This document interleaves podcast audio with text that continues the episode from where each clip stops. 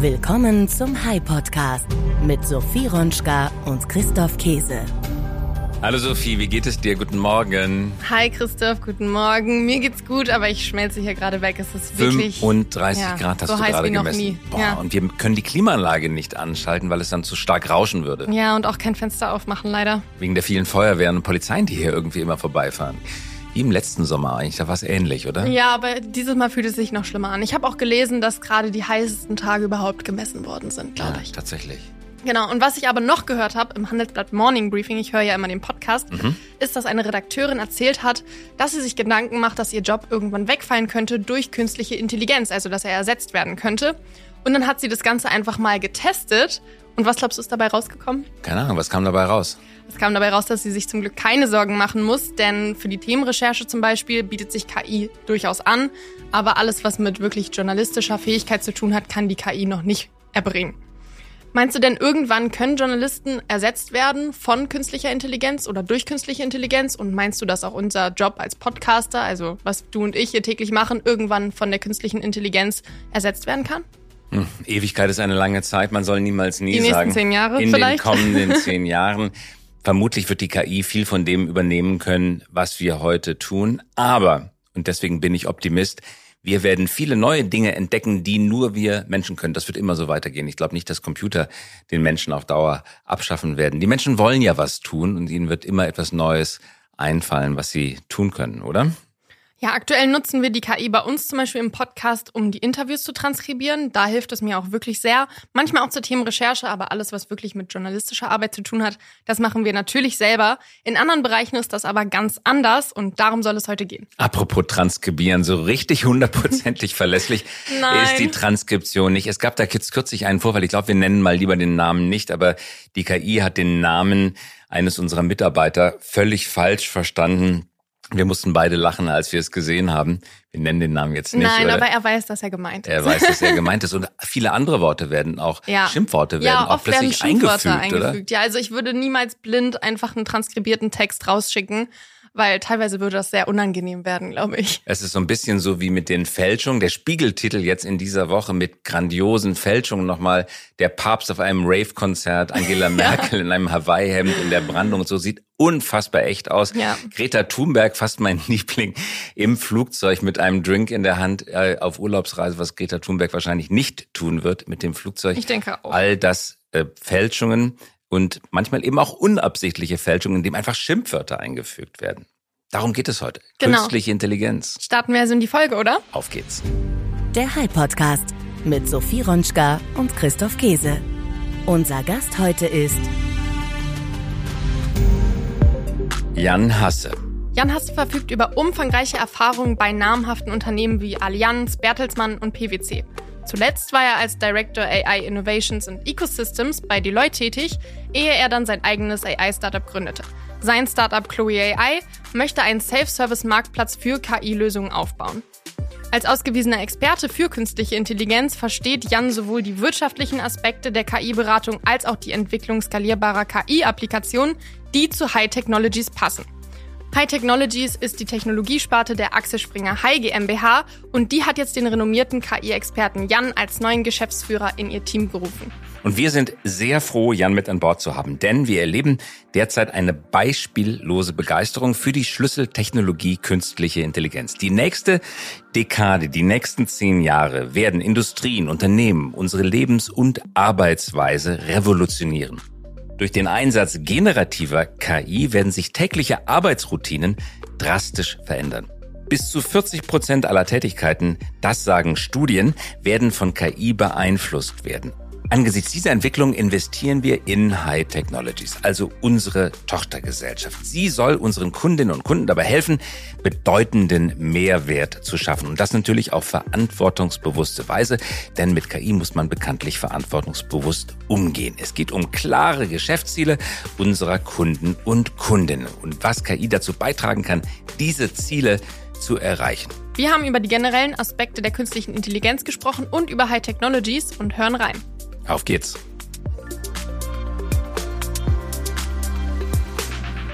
Jan, herzlich willkommen. Schön, dass du mit dabei bist. Hallo Christoph. Du bist Geschäftsführer unserer 100% Tochtergesellschaft High Technologies mit Spezialität Artificial Intelligence. Das liegt dir im Blut, das liegt in deiner Biografie. Du warst vorher bei Deloitte Digital und beschäftigst dich, glaube seit zehn Jahren mit dem Thema, oder?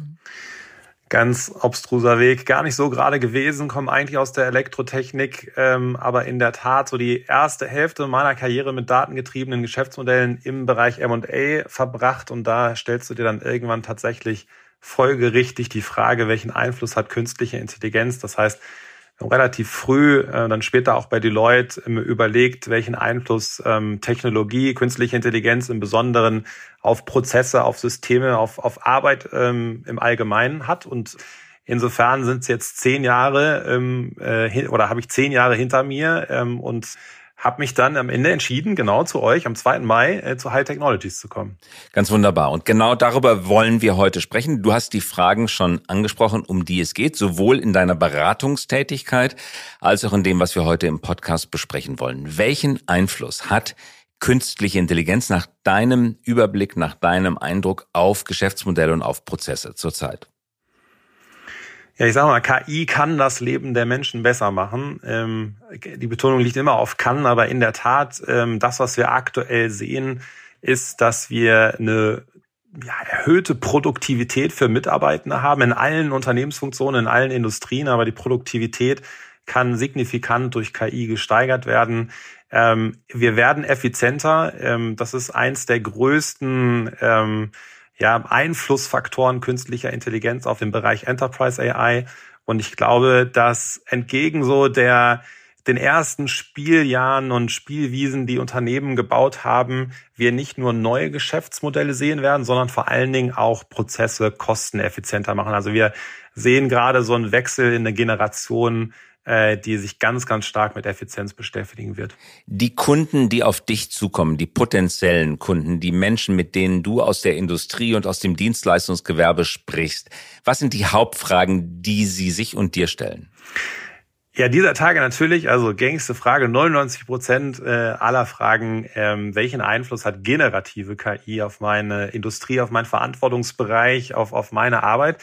Das heißt, Kunden beschäftigen sich heute eigentlich mit der Frage, wirklich, was sie konkret jetzt tun können, wie man generative KI anwenden kann. Wenn man es ein bisschen allgemeiner fasst, kommen Fragen ähm, aus verschiedenen Industrien, aus verschiedenen Unternehmensfunktionen eigentlich immer so ähm, zu der Anwendung. Ne? Wir haben ja in Deutschland das Problem, dass noch nicht so viele Unternehmen, gerade äh, Mittelständler, künstliche Intelligenz anwenden. Das heißt, die, durch diesen Hype, den jetzt ChatGPT äh, mit in dieses Feld bringt, fragen sich Unternehmer, äh, wie sie das jetzt anwenden kann. Von der Strategie, also mhm. wie fange ich an, wie, welche Use Cases sind auch die richtigen für mein Unternehmen, für meine Erfahrungen, äh, bis hin wirklich auch zu Implementierungsfragen.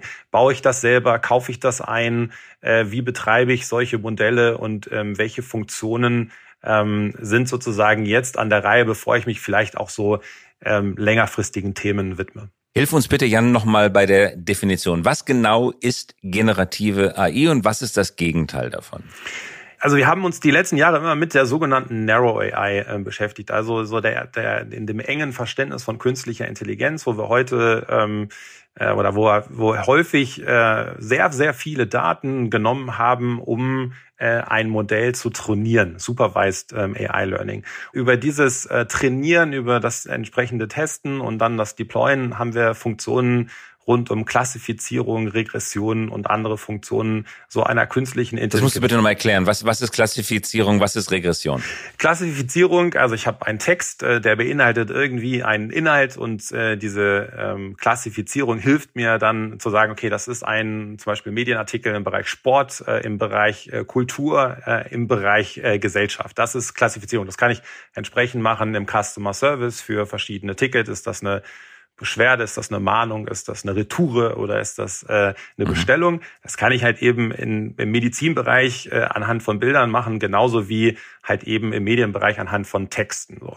Und Regression, das ist sozusagen die Voraussage ähm, von oder abgeleitet aus historischen Daten. Da lerne ich ganz, ganz viel aus meinen Unternehmensfunktionen, wie zum Beispiel Abverkäufe im Sommer versus Winter sind und sage dann das Verhalten zum Beispiel äh, meines Umsatzes oder von Kunden oder von Konsumenten für die Zukunft voraus. Das wäre dann sozusagen eine mhm. oder dafür verwende ich eine Regressionsanalyse. Und das ist die Narrow AI. Darüber hat man über viele Jahre geredet. Und jetzt kommt Generative AI dazu. Was ist jetzt der Unterschied? Genau, und jetzt habe ich ähm, im Grunde gemerkt, dass ich aufgrund des, ähm, äh, auf, erst von, von äh, Büchern, von äh, Reddit-Links, von ganz viel Internetwissen äh, so ein Modell, ein Foundational-Modell entwickeln kann, was Sprache, was Semantik, was Ontologie ähm, im Kern versteht, um anhand sozusagen dieses Weltwissens und der Fähigkeit, halt Sprache zu verstehen, ähm, solche Tätigkeiten ohne äh, große Trainings oder meistens ohne große Trainings ausführen kann. Das heißt, diese generative KI kann heute Texte, Bilder, ähm, kann im Grunde etwas generieren, was erstellen, aber braucht dafür ähm, für den Endanwender nicht mehr viele Daten, weil das hat uns jetzt ähm, zum Beispiel OpenAI abgenommen, indem sie das ähm, trainiert haben, indem sie das kuratiert haben. Aber für mich als Endanwender ist es jetzt einfacher, zum Beispiel in ChatGPT zu gehen, eine Frage zu stellen und dann eine Antwort zu bekommen oder Text zu vervollständigen oder ähm, Question Answering nennen wir das, äh, Frage-Antwort-Spiele, ähm, wie es halt eben für ChatGPT ja üblich ist, dann durchzuführen. Und vor fünf Jahren hätte ich das der Maschine noch für jeden Anwendungsfall dezidiert beibringen müssen. Genau, da gab es dann kleinere Modelle, ähm, äh, die sehr spezifisch für einzelne Aufgaben dafür trainiert waren. Dann musste ich irgendwie meine Unternehmensdaten äh, finden, bereinigen, bereitstellen sozusagen und ähm, habe dann im Grunde Muster finden wollen, um dann zu sagen, das ist ein ähm, Text im Bereich Medien oder das ist einer im Bereich Kultur. Heute ähm, in vielen Anwendungsfällen, in den vor allen Dingen mal in den einfacheren, kann das eigentlich das Modell schon äh, sehr gut alleine machen, mhm. ohne dass ich das nochmal trainieren muss. Letzte Frage zu den Definitionen, bevor wir auf die Anwendung kommen. Man spricht immer von Modellen, große Sprachmodelle, Large Language Modules. Was bedeutet Modell eigentlich genau? Was ist die Definition von Modell? Ja, grundsätzlich fügt das, glaube ich, so in so vier ähm, Ebenen, vier Layern von künstlicher Intelligenz an. Du musst irgendwie KI betreiben auf irgendeiner Infrastruktur. Ne? Das, das kannst du ja nicht im luftleeren Raum machen, aber du brauchst meistens irgendwie eine Cloud-Infrastruktur, wo du dann später zum Beispiel auch dein Modell betreibst, dann gibt's so den Datenlayer. Du brauchst äh, immer noch sehr viele Daten, ähm, um ähm, künstliche Intelligenz in die Anwendung zu bringen. Dann kommt der Modelllayer. Das ist für mich immer so der Intelligenzlayer. Ne? Also egal, was für ein Problem du eigentlich lösen willst, dieses Modell gibt dir eine Fähigkeit, sozusagen das, was der Mensch früher irgendwie mit seiner kognitiven Fähigkeit gemacht hat, dann maschinell zu ja, zu simulieren, um dann halt eben darauf Applikationen zu entwickeln. Ne? Das heißt, eine Applikation braucht halt meistens diese Intelligenz, ein Modell, das mit entweder Daten trainiert wird oder mit Daten irgendwie zusammenarbeitet, was auf dieser Infrastruktur arbeitet. Und dieses Modell ist halt im Grunde ein Algorithmus. Äh, das hatten wir gerade zum Beispiel eine Regressionsfunktion, was mit vielen Daten trainiert wird. Zum Beispiel, also im Bereich Supervised Learning. Algorithmus und Daten ist dann ein Modell, was ich dann immer wieder irgendwie feintunen kann. Aber im Kern ist das Modell eine Funktion, was entweder mit Daten trainiert wird oder Daten verwendet, ähm, um eine Funktion zu erfüllen. Und die vierte Schicht sind dann die Anwendungen. Lass uns davon sprechen. Du hattest gerade berichtet, wie Unternehmerinnen und Unternehmer auf dich zukommen und dich fragen, wie kann man das denn anwenden und was kann Generative AI machen? Was sind die typischen Fragen? Also beispielsweise großes Callcenter, weiß ich nicht, Lufthansa oder irgendein anderer Anbieter von B2C-Dienstleistungen hätte gerne Millionen von Telefonanrufen automatisch beantwortet oder E-Mails, die ja reinkommen oder Nachfragen. Bank möchte viele Nachfragen bearbeiten. Ist das so? Sind das, sind das die Fragestellungen, die jetzt kommen? Kannst du bitte eine AI so trainieren, dass die Antworten nicht mehr von Menschen geschrieben, ausformuliert, gegengeprüft versendet werden müssen? Sind das die Fragen? Im Customer Service ähm, unter anderem ähm, ganz interessanter Shift. Wir sehen so den Wandel früher, was ist das, was du gerade beschrieben hast, ne? Transaktionales will maximal viele Kundeninteraktionen in kürzester Zeit mit wenig Aufwand ähm, bearbeiten. Das, was heute dazu kommt, ist durch diese Fähigkeit wirklich at scale KI einzusetzen, dass so die Effektivität noch dazu kommt. Ne? Das nicht nur irgendwie etwas richtig tun, sondern auch das Richtige zu tun. Dass wir KI anwenden, um die ähm, Felder zu, zu finden, sozusagen in den äh, ganzen täglichen Kundenanfragen, die da reinkommen, die die Kunden bewegen. Also wo sind die, die äh, Themen, wo ich auch irgendwie aktiv mache. Und das ist so das, was generative KI super unterstützen kann. So der Shift von zum Beispiel im Versicherungsbereich haben wir lange irgendwie ähm, Schäden äh, bearbeitet. Jetzt möchte ich aber eher so im Service Assistance Bereich reingehen. Künstliche Intelligenz wird uns helfen, den Customer Service Bereich, den du angesprochen hast, zum Beispiel zu personalisieren personalisierte Antworten auf Basis der Frage, die irgendwie im Omnichannel dann reinkommt, zu beantworten. KI wird mir helfen, aber auch sozusagen die Tätigkeiten im Backoffice ähm, zu automatisieren, indem ich, das hatten wir eben, ähm, das Ticket klassifizieren kann, indem ich das To-Do, das Intent des Kunden erkenne und dann gegebenenfalls halt eben eine Retoure anstoße, ein Retourenlabel automatisch erstelle, diese, diese Tracking-ID zu dem Retourenlabel dann in die E-Mail ähm, einarbeite und dann versende. Das heißt, nicht nur sozusagen die Funktion zum Kunden hin wird viel persönlicher, wird viel aktiver, proaktiver, sondern auch sozusagen der Callcenter Agent wird durch das To-Do im Hintergrund entlastet, indem die KI diese Aufgaben für ihn zumindest mal unterstützend ähm, begleitet. Also ich glaube, der Agent, das ist auch mal ein spannendes Thema, wird nicht ersetzt, aber zumindest wird seine Arbeit wieder menschlicher. Da kommen wir gleich wieder drauf zu sprechen. Nochmal zum Stand der Technik. Was von dem, was du gerade beschrieben hast, ist denn heute schon möglich? Oder muss man vertrösten und sagen, wartet noch ein, zwei Jahre? So richtig Heavy Duty funktioniert das noch nicht. Das mag in Laboranwendungen gut funktionieren, aber Hunderttausende von Kundenanfragen, das kriegen wir jetzt bei Zalando, bei der Deutschen Bank, bei der Lufthansa noch nicht bewältigt. Wie ist der Stand der Technik? Was kann man schon, was kann man noch nicht? Vom Reifegrad muss man sagen, sind diese Use Cases mittlerweile machbar. Ganz spannend. Also jeder von uns geht ja häufig ne, in ChatGPT rein und benutzt das für seine äh, ganz ähm, individuellen Arbeitsroutinen jeden Tag. Wir merken sozusagen, dass das, was als Ergebnis dort zurückkommt, schon sehr gut ist. Und äh, jetzt gibt's natürlich immer so komplexere Use Cases, wo das nicht der Fall ist. Aber auch da gibt es heute eigentlich die technischen Möglichkeiten, versicherungsspezifische Modelle zu, zu entwickeln, die sehr genau wissen, was ist eine allgemeine Versicherungsbedingung, was steht da drinne, wie kann man so ein Versicherungsjargon in natürliche Sprache übersetzen.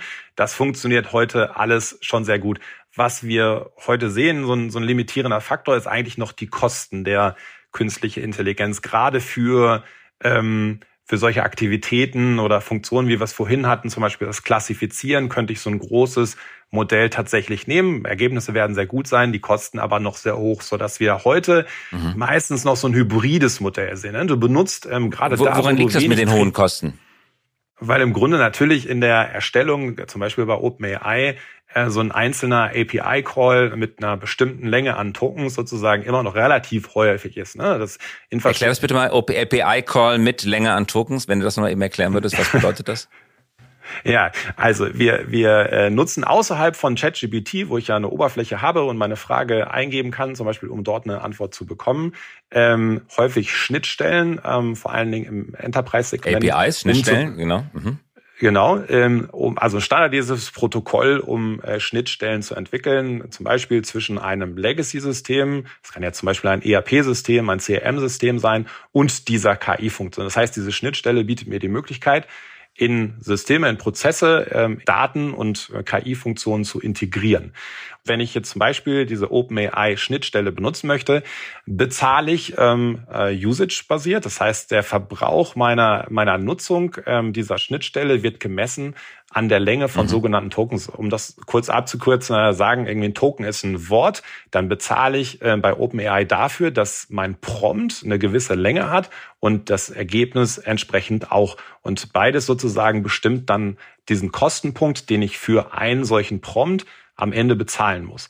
Wenn ich jetzt sehr viel Text benutze für eine einfache ähm, Aufgabe, zum Beispiel Klassifizierung, ne, ich muss ganz, ganz viel Text einlesen, um am Ende zu sagen, das ist Medien, das ist Kultur oder das ist Sport, dann ist der Preispunkt relativ zu Modellen äh, aus dem Bereich Narrow AI noch sehr hoch. Das heißt, was heute, also zu deiner Frage passiert ist, dass man häufig hybride Modelle wählt. Ne? Am Anfang, häufig da, wo ich keine Trainingsdaten habe, verwende ich dann so ein Modell, um einfach über eine gewisse Zeit lang, zwei, drei Monate, so eine Klassifizierung ähm, durchzuführen und habe dann am Ende aber drei Monate echte Nutzung kuratiert von Menschen, um mir mein eigenes Modell zu trainieren, was wesentlich günstiger ist als eben dieser ähm, Call bei OpenAI. Und das ist sehr spannend. Also wenn du dir die Frage stellst, wie kannst du das skalierbar auf einer industrialisierten Plattform machen, ohne dass wir immer wieder Entwickler brauchen, KI-Engineers und so weiter, dann äh, ist das sehr spannend, halt eben so ein hybrides Modell zu entwickeln, was erst ohne Daten klarkommt, dann habe ich meine Daten und dann kann ich mein eigenes Modell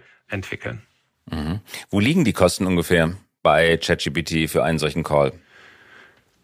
Ja, also es kommt immer auf das, also depends, äh, ist eine doofe Antwort, aber es kommt so ein bisschen darauf an, welches Modell, welch, welcher Größe, mit wie vielen Parametern und wie trainiert du von zum Beispiel OpenAI verwenden möchtest. Also das hat schon mal eine von-bis-Komponente. Der zweite Treiber der Kosten ist ähm, die Länge der, der Token. Also und da teilst du nochmal, okay, wie wie lang ist dein, dein Prompt und wie lang ist der, das Ergebnis, was du da zurückspielen willst. Aber wir liegen da im Cent-Bereich. Also wenn wir das mal in Dollar ähm, äh, mit, einem, mit 1000 Token, glaube ich, dann liegst du da bei einem mittleren Modell heute bei 0,03 Cent ähm, halt eben für so äh, 1000 äh, Tokens, 1000 Wörter. So. Und wie gesagt. 0,03 Cent. Genau, das ist also sehr wenig. Ähm, bei natürlich einer begrenzten Anzahl von Textvolumina, also das heißt, je länger dein Text, desto teurer, je mehr Nutzung, das heißt, je mehr ähm, Aufgaben du damit erfüllen wirst, desto teuer wird das entsprechend dann auch. Das heißt, gerade in den Bereichen, die du gerade angesprochen hast, Telekommunikation, Banking, Insurance, wo ich ein hohes Volumina hat.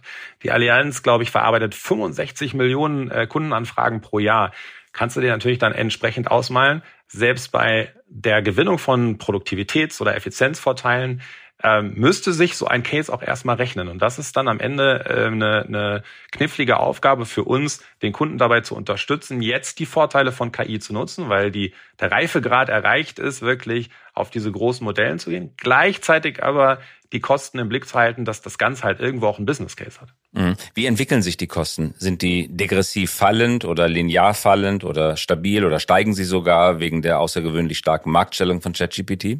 Genau, meines Erachtens werden sie äh, fallen. Ähm, wir werden eine Konvergenz der Modelle sehen. Ähm, OpenAI heute sehr proprietär, viele nutzen das. Ähm, die Open Source Entwicklung nimmt rasant an Fahrt auf. In kürzester Zeit mit weniger Kosten sehen wir immer häufig sehr taskspezifisch, also für eine Aufgabe spezifisch erstellte Modelle, die dann halt eben entsprechend ähm, äh, frei verfügbar sind, entsprechend der Lizenzierungsbedingungen. Das heißt, alleine aus dem Grund, Infrastruktur, ähm, äh, Alibaba zum Beispiel wirbt gerade mit Cloud für umsonst. Ähm, das heißt auch ähm, Storage, Compute wird immer günstiger. Es gibt also viele Faktoren, die dazu führen werden, dass wir ähm, KI für immer weniger Geld eigentlich ähm, konsumieren oder erstellen können.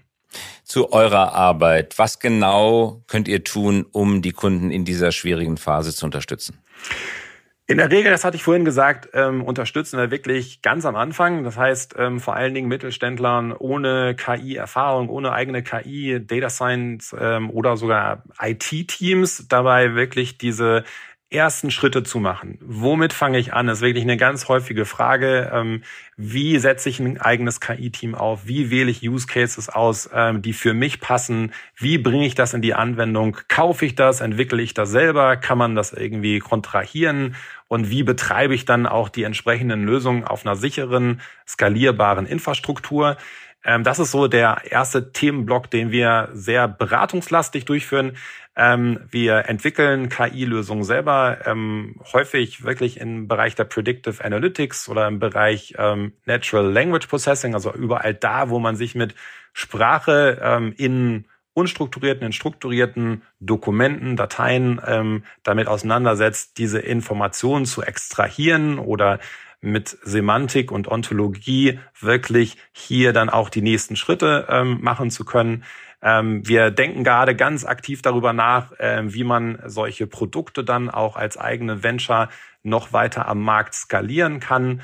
Und ähm, vierte Komponente für uns ähm, in unserer täglichen Arbeit mit den Kunden ist häufig so eine Art aus- und Weiterbildung. Das heißt, wie kann ich auch Mitarbeitende jetzt mitnehmen, sich mit dem Thema künstliche Intelligenz zu beschäftigen, ähm, ohne eine Zeile Code zu schreiben, ohne überhaupt erstmal irgendwie ein Vorwissen zu haben. Ähm, aber im Grunde die, die Mitarbeitenden, die Menschen in den Unternehmen jetzt mitzunehmen, halt eben auch zu verstehen, was KI an positiven Beitrag leisten kann, aber wo halt eben auch die Gefahren sind. Mhm. Zwei Fragen habe ich noch. Die erste Frage, Jan, du hattest es gerade schon angesprochen, die Auswirkungen auf die Mitarbeitenden. Wie verändert sich jetzt der Job von Menschen im Callcenter, in der Kundenbearbeitung, bei denjenigen, die die Prozesse im Backoffice steuern? Die letzten Jahre waren immer so davon geprägt, so durch regelbasierte Automatisierung, dass wir viele repetitive Routineaufgaben ähm, automatisiert haben. Das heißt, alles das, was ein hohes Volumen und eine hohe Frequenz hatte, wurde eigentlich automatisiert. So.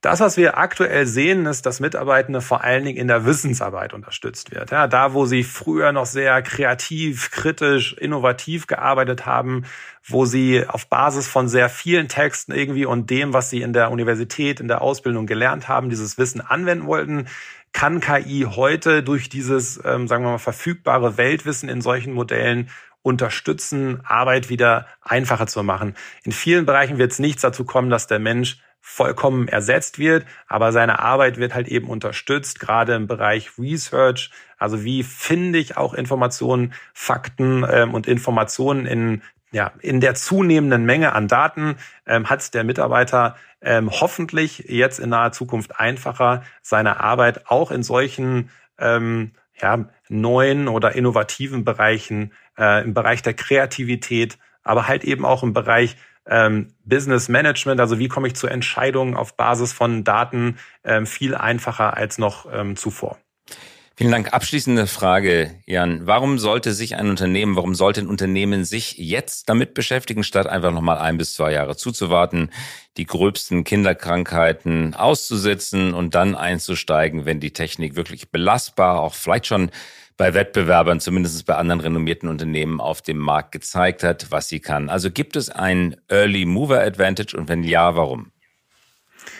Ja, wenn es den gegeben hätte, dann hätte es den wahrscheinlich vor zehn Jahren gegeben. Und das ähm, äh, beantwortet so ein bisschen die Frage. Ne? Also wir stehen ja jetzt nicht gerade irgendwie vor einer neuen Technologie, sondern diese Technologie ist jetzt irgendwie präsent geworden in den Medien insbesondere durch ChatGPT, aber die KI-Bewegung selber ist ja schon viel alter, viel, viel älter. Das heißt, die Early Adapters, die hat es irgendwie schon vor zehn Jahren, vor fünf Jahren gegeben. Wenn wir uns jetzt in dieser, in dieser Zeit, wo die Innovationszyklen irgendwie immer kürzer werden, wo Technologie sich immer rasanter entwickelt, nicht damit beschäftigen, werden viele Mittelständler ähm, halt eben auch den Anschluss verpassen oder zumindest alle die, die sich mit diesem Thema nicht beschäftigen. KI anzuwenden, ne, also lange, wirklich lange Geschichte, kurzer Sinn, heißt immer noch irgendwie sich um seine Daten zu kümmern. Das heißt, wenn ich jetzt nicht anfange, entsprechende eine Datenkultur aufzubauen, diese Daten auch zu nutzen, werde ich nie in der Lage sein, künstliche Intelligenz zu nutzen. Das heißt, ich muss alleine schon aus dieser Vorbereitungstätigkeit mich jetzt mit dem Thema zu beschäftigen, um möglichst schnell diese Vorteile auch zu benutzen. Ansonsten macht es mein Wettbewerber. Danke, Jan, dass du mitgemacht hast. Danke, dass du dabei warst. Und dir und dem Team bei High Technologies viel Erfolg für das, was ihr vorhabt und was ihr tut. Das wünsche ich dir auch, Christoph. Schönen Tag. Und was schreibt ihr euch diese Woche auf den Merkzettel? Ich habe viel über generative AI gelernt und über die Grundlagen, wie zum Beispiel, was ist ein Modell, was bedeutet Klassifizierung, also dass zum Beispiel AI oder künstliche Intelligenz mir dabei helfen kann, zu verstehen, um was für eine Textform es sich handelt, also zum Beispiel um einen Medientext. Und was ich sehr interessant fand, waren die verschiedenen Preisaspekte. Ich glaube, es waren 0,04 Cent oder? Mhm. Die aktuell berechnet werden. Genau, das fand ich auch spannend. Und genau dieses Preismodell hat auch mich besonders interessiert. Wie wird abgerechnet? Wie teuer ist es? Und obwohl die Preise in Cent ausgedrückt sehr niedrig sind, kann sich das trotzdem läppern zu sehr großen Summen, weil ein riesiges Volumen an Aufträgen dahinter steht. 65 Millionen hatten wir gehört als ein Beispiel an jährlichen Anfragen, die abgearbeitet werden müssen. Die Kombination aus alter, traditioneller Narrow AI mit neuer generativer AI kann die wirtschaftlich richtige Lösung sein. Und genau diesen, auf Englisch würde man sagen, Sweet Point zu finden zwischen bewährter Technologie und ganz neuer Technologie, das ist die unternehmerische Herausforderung. Letzter Punkt bei dem, was Jan gesagt hat, was mich sehr beeindruckt hat. Wer heute mit künstlicher Intelligenz beginnt als Unternehmen, ist weit davon entfernt, Early Adapter zu sein. Der Zug ist abgefahren.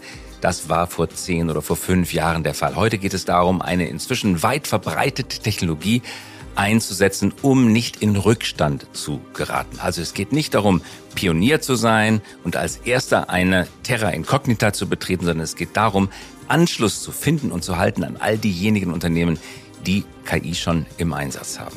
Also höchste Eisenbahn könnte man sagen. Und das war's schon wieder für diese Woche, Sophie. Sag mal, wann machen wir eigentlich Sommerpause hier im Podcast? Wir machen die beiden ersten Augustwochen Sommerpause und wenn ich gerade die Temperaturen hier anschaue, bin ich sehr froh darum. Bis dahin erscheinen aber noch zwei Folgen. Genau, wir haben noch zwei Folgen. Bis dahin also erscheinen noch, diese Folge nicht mitgerechnet, zwei Folgen. Genau. Dann Sommerpause, zwei Wochen Sommerpause nur. Kürzer Genau. als andere Podcasts. Ihr müsst versuchen, Sie müssen versuchen, ohne uns auszukommen. Und dann geht es am 15. August wieder weiter in gewohnter Frische, Genau. Schärfe und Präzision. Genau, dienstags um 5.55 Uhr. Dienstags um 5.55 Uhr. Aber also, jetzt erstmal bis nächste Woche. wir hören uns wieder in der kommenden Woche. Auf Genau, Wiedersehen. bis dahin. Auf Wiederhören. Danke, tschüss. Tschüss. Das war der High Podcast für diese Woche. Wenn Sie keine Folge verpassen möchten, immer dienstags um 5.55 Uhr kommen wir heraus. Versprochen. Mögen Sie uns? Dann abonnieren Sie uns jetzt oder hinterlassen Sie einen Like. Wir freuen uns über Anregungen, Kritik und Wünsche. Schreiben Sie uns gerne an podcast.hi.co. Nicht .com, sondern .co. Eine Produktion der Axel Springer High GmbH, einer führenden Beratung für Strategie und Umsetzung neuer Geschäftsmodelle. Wir engagieren uns leidenschaftlich für das Wachstum Ihres Unternehmens.